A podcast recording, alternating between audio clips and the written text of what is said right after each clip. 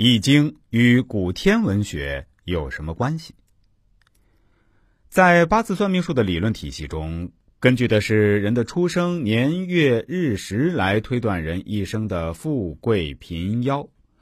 出生年月日时转化成干支的方式就是四柱八字。那么，这四柱从古天文学上讲，分别记录的。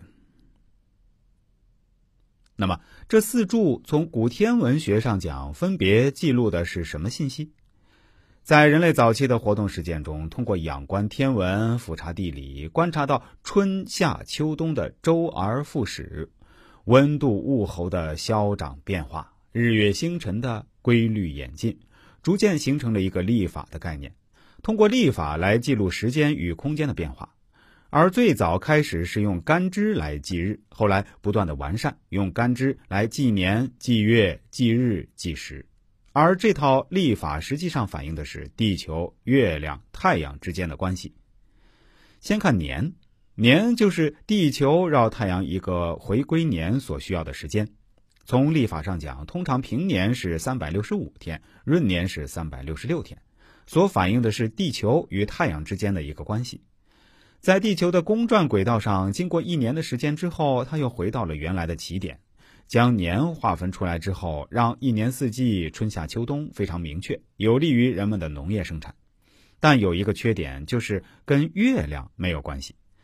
海上的潮汐是受月亮的变化而变动的。如果不能掌握这种规律，将不利于人们的海上活动。人们就根据一个月亮的变化。把完全见不到月亮的一天称为朔日，定为阴历的每月初一；把月亮最圆的一天称为望日，为阴历的每月十五或十六。从朔到望是朔望月的前半月，从望到朔是朔望月的后半月，从朔到望再到朔为阴历的一个月，再将一年分为十二个月，所以。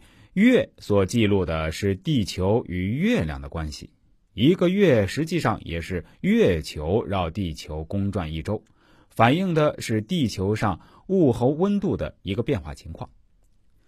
日是地球自转的结果，也就是地球相对于太阳而言，它的计算方法是从当天的太阳正当顶到次日的太阳正当顶，称为一天或一昼夜。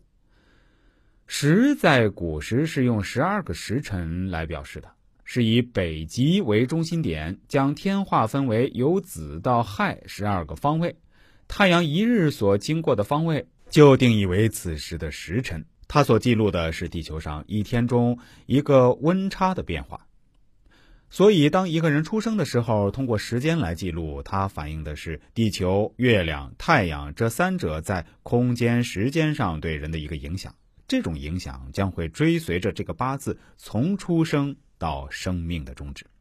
好了，如果你也想找我算一下，可以添加一下我的 QQ 号幺零五六三八七八八五。特别提醒大家，我现在不怎么用微信了，因为微信打字儿确实不方便。我主要在电脑上登录 QQ，大家再记住我的 QQ 号幺零五六三八七八八五。